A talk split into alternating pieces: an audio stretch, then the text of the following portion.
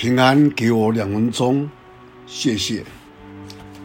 在约翰福音第四章第一节，你们心里不要忧愁，你们信神也当信我。我去原是为你们预备地方去，就必再来接你们到我那里去。我在那里，你们也要在那里。我往哪里去，叫你们知道，那条路你们也知道。在美国，孩子刚就读小学的时候，父母亲会亲自带孩子上学，放学时再接回家。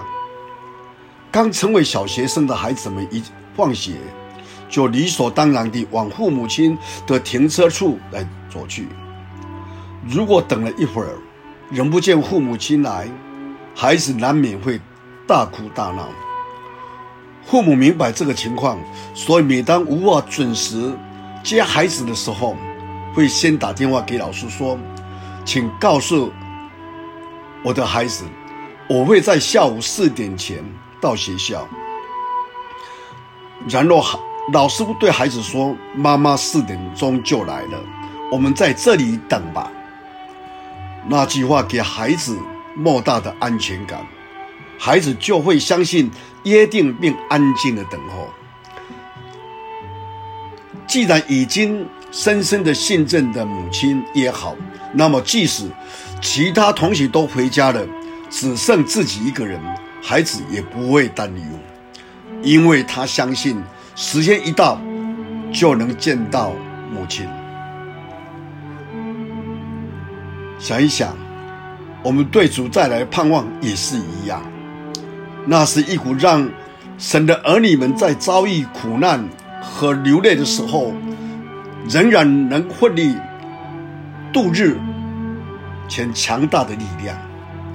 有时候，受苦的基督徒看似比受苦的世人更多。即使有信心，仍在水中。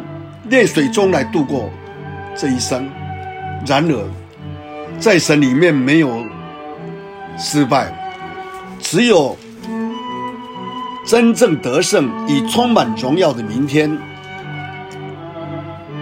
即使身处苦难，我们也要相信上帝，并且持守盼望，耐心的等候上帝，因为他应许我们。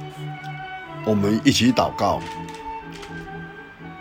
是的，主，我们在这样的一个苦难时代，我们唯有用信心、耐心的等候，因为我们相信你说的话，你必成就。你告诉我们，你必会再来，你必会再来接我们离开这个苦难的一个时代。我们用信心。继续持守我们应当有的生命，在你面前活着，继续的荣耀你，走这一条永生的道路。感谢你听我祷告，奉主耶稣基督的圣名，阿门。